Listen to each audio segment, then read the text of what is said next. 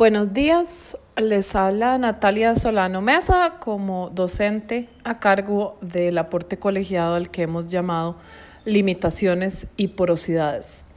Eh, pues espero que estén muy bien y ah, les cuento que para hoy, para la sesión del jueves 11 de junio del año 2020, um, originalmente yo tenía planeado ofrecerles una conferencia un poco más estructurada acerca de el problema o los problemas que tienen que ver con identificar cuáles son las limitantes actuales y potenciales de una propuesta de trabajo.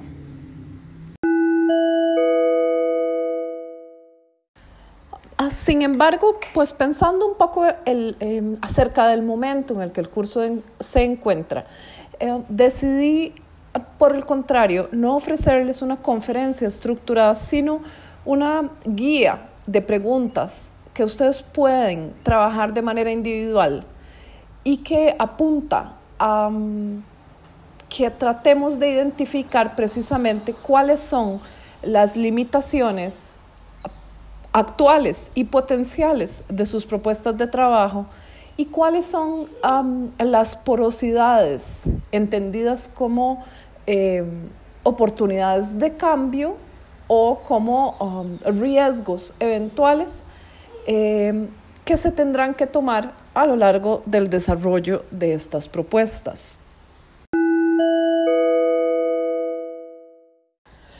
Como también lo apunta Karina Castro en su, eh, en su aporte hacia la metodología. Eh, acá voy a partir de algunas generalidades. Ah, vamos a decir para efectos prácticos que todas las propuestas de trabajo tienen falencias. Eh, es imposible pensar en una propuesta de trabajo como un, un objeto totalmente impermeable y totalmente sólido. Todas las propuestas son porosas en el sentido de que tienen potencial para desviarse eh, y todas, eh, y esto es incuestionable, tienen que poder hacerse visibles, ser comunicables y someterse a la evaluación crítica de un público, que es un público que irá variando conforme sus propuestas de trabajo avancen. Entonces, reconocer y explorar las limitaciones y los riesgos que implican eh, el desarrollo de cualquier tipo de propuesta de trabajo es una de las acciones más sensibles y más relevantes que pueden realizarse cuando se está diseñando la estructura Ah, de una de estas propuestas. Les propongo entonces um, tres grupos de preguntas que son ejercicios diseñados o formulados para identificar limitaciones, fallas y debilidades en sus propuestas de trabajo. Hay una cuestión que debe aclararse aquí y es que el hecho de que estas uh, debilidades existan no significa que tengan que ser resueltas. Lo que significa es que tienen que reconocerse y declararse. Y de hecho, ah, yendo un poco más allá, yo incluso me atrevería a decir que las debilidades de una propuesta pueden convertirse en instrumentos para argumentar a su favor. Con esto voy a darles tres grupos de preguntas que espero funcionen para que de manera colectiva en sus grupos de trabajo identifiquen y discutan acerca de las limitaciones de sus propuestas.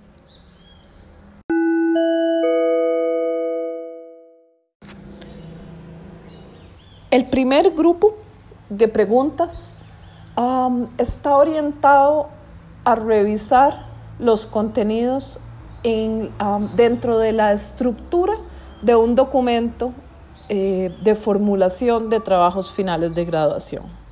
La primera pregunta sería, cuáles son las intenciones que deben declararse en primera instancia para que mis intereses o sus intereses más bien sean ah, comunicables, para que se entienda uh, qué pretenden ah, realizar y por qué. Y eso no es más que una declaración de intenciones que apunta hacia esta sección a la que llamamos introducción. En, segundo lugar, em, cabe preguntar cuál es el objeto de estudio, qué se le está preguntando a ese objeto de estudio, qué se pretende indagar o qué se pretende descubrir y para aquellas propuestas ah, de trabajo que impliquen ah, el desarrollo de, en, cualquiera, en cualquiera de sus formas Ah, de un proyecto arquitectónico, cabe preguntar cuál es el papel del diseño en este proceso de indagación. Em, en tercer lugar, preguntemos, ¿qué le da sustento a estas intenciones? Y esta pues es una pregunta, la primera de las preguntas que permite la formulación de un marco teórico o de una revisión de conocimientos. La cuarta pregunta, ¿cómo se desarrollará y cuáles son mis herramientas? Apuntando claramente a la idea de la metodología como um, un componente eh, esencial en el desarrollo de una propuesta de trabajo.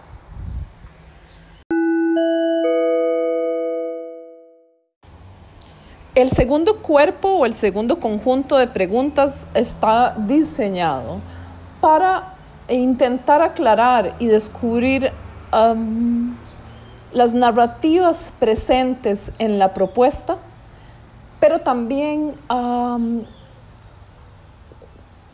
pretenden uh, descubrir o apuntar hacia cuestiones heurísticas, o sea, hacia cuestiones de cómo se descubre el conocimiento. Eh, este es un ejercicio que ya los, los y las estudiantes en el grupo a mi cargo han eh, desarrollado, pero creo que siempre es pertinente volver a visitarlo. La primera pregunta no es una pregunta, sino una instrucción. Les invito a completar la siguiente oración en máximo tres líneas. La oración dice, esta propuesta de trabajo pretende espacio vacío con el fin de descubrir dos puntos. En otras palabras, ¿qué pretende desarrollar esta propuesta de trabajo y cuál es el fin de ese desarrollo? La segunda pregunta, de nuevo, eh, le hace un guiño a la idea de la pregunta de investigación. ¿Qué le quiero preguntar a mi objeto de estudio? ¿Cuál es la pregunta que quiero hacerle a este objeto de interés? Y de ahí, ¿cuáles otras preguntas interesa responder? Esto lo apunto porque ah, de pronto la que pensamos es nuestra pregunta principal, en realidad no lo es. Y creo que en, toda propuesta de trabajo incipiente existen o coexisten varias preguntas de interés. Y visitar esta idea de la pregunta, pues de alguna manera permite aclarar eh, cuáles son los límites operativos de una propuesta de trabajo. La tercera pregunta, ¿cuál es el sustento principal de la idea que motiva este trabajo? ¿Cuál es la idea eh, que si se elimina deja a la propuesta falta de un sustento teórico o de ah, una propuesta intelectualizada. Es un texto, es un conjunto de textos, es un concepto, es un autor, es un video. ¿Y por qué es que este, ah, esta idea es la principal que da sustento a la propuesta?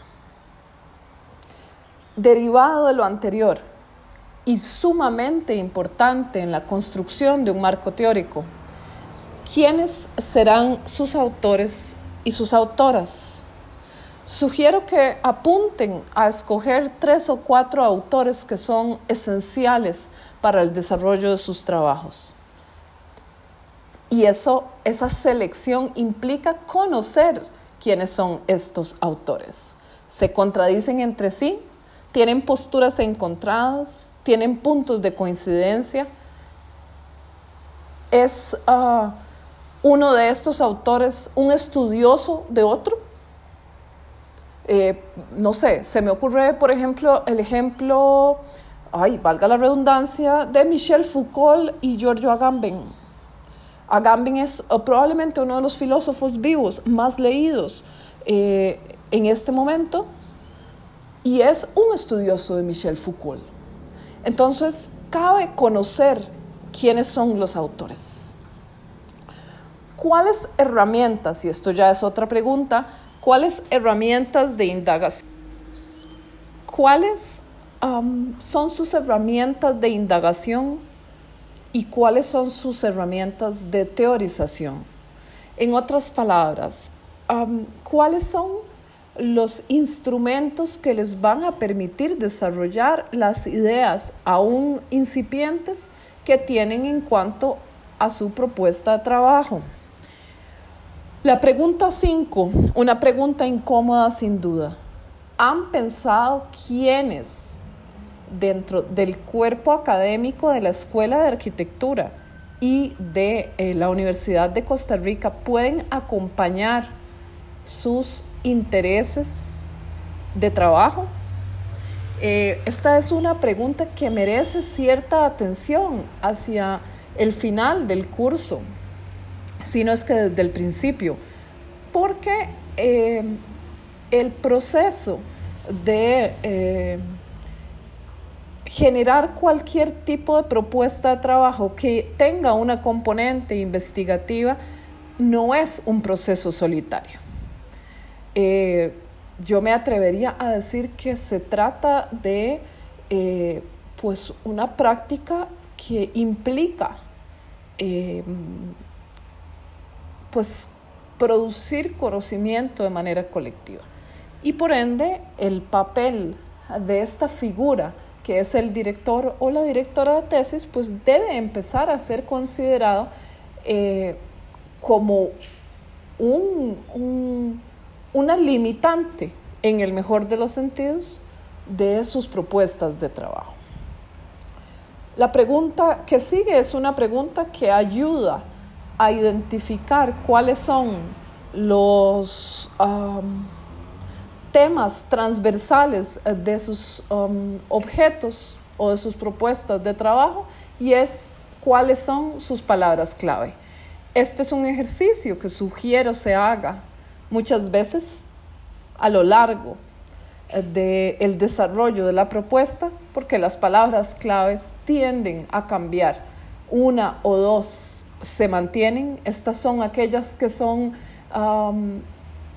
inherentes a la propuesta y algunas empiezan a cambiar conforme las delimitaciones eh, de la misma se transforman gracias al trabajo.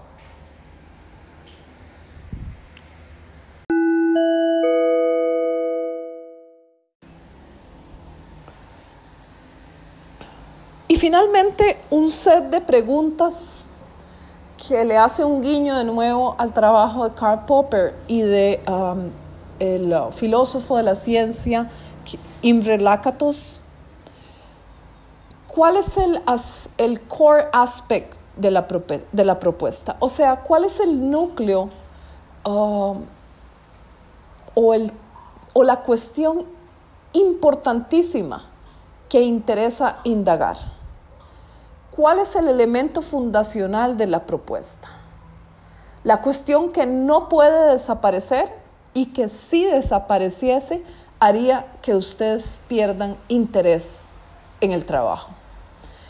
¿Cuáles son los anillos de pequeñas ideas que protegen a este core?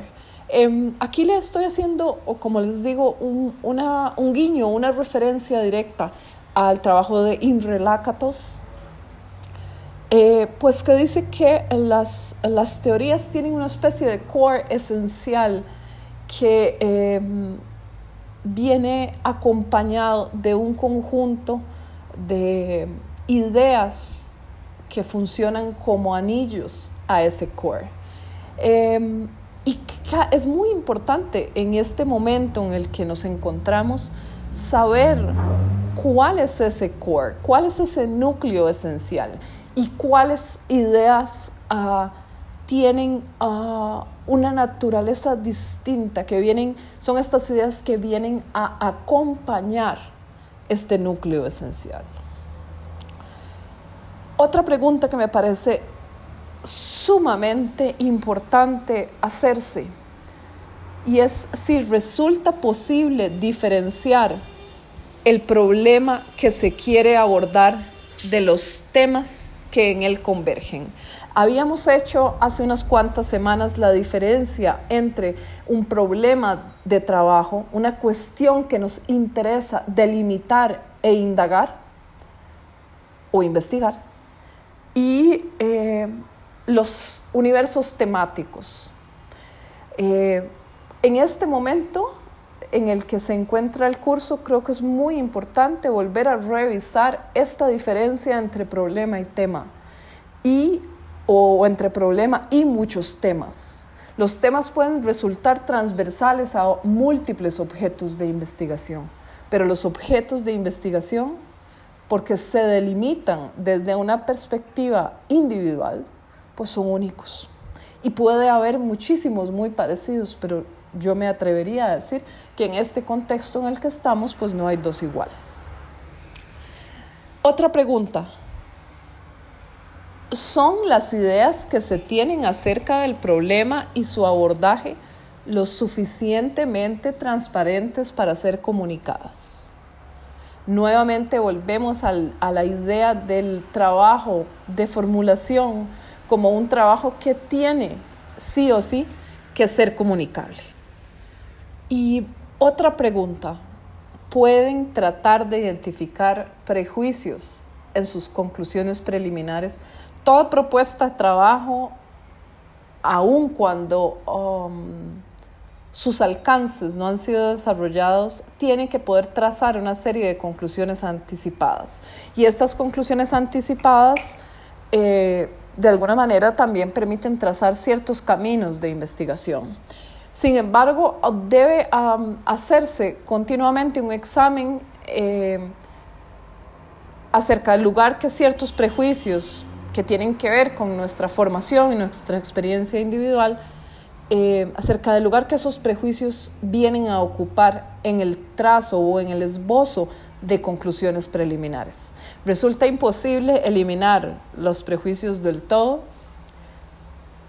pero es necesario identificarlos y que por lo menos sepamos cuáles son.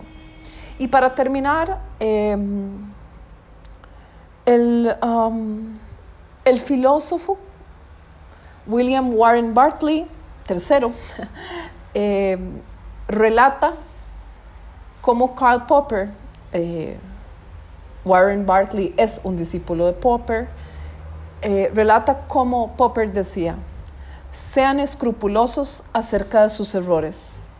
No podrán aprender de ellos a menos de que admitan que los han cometido.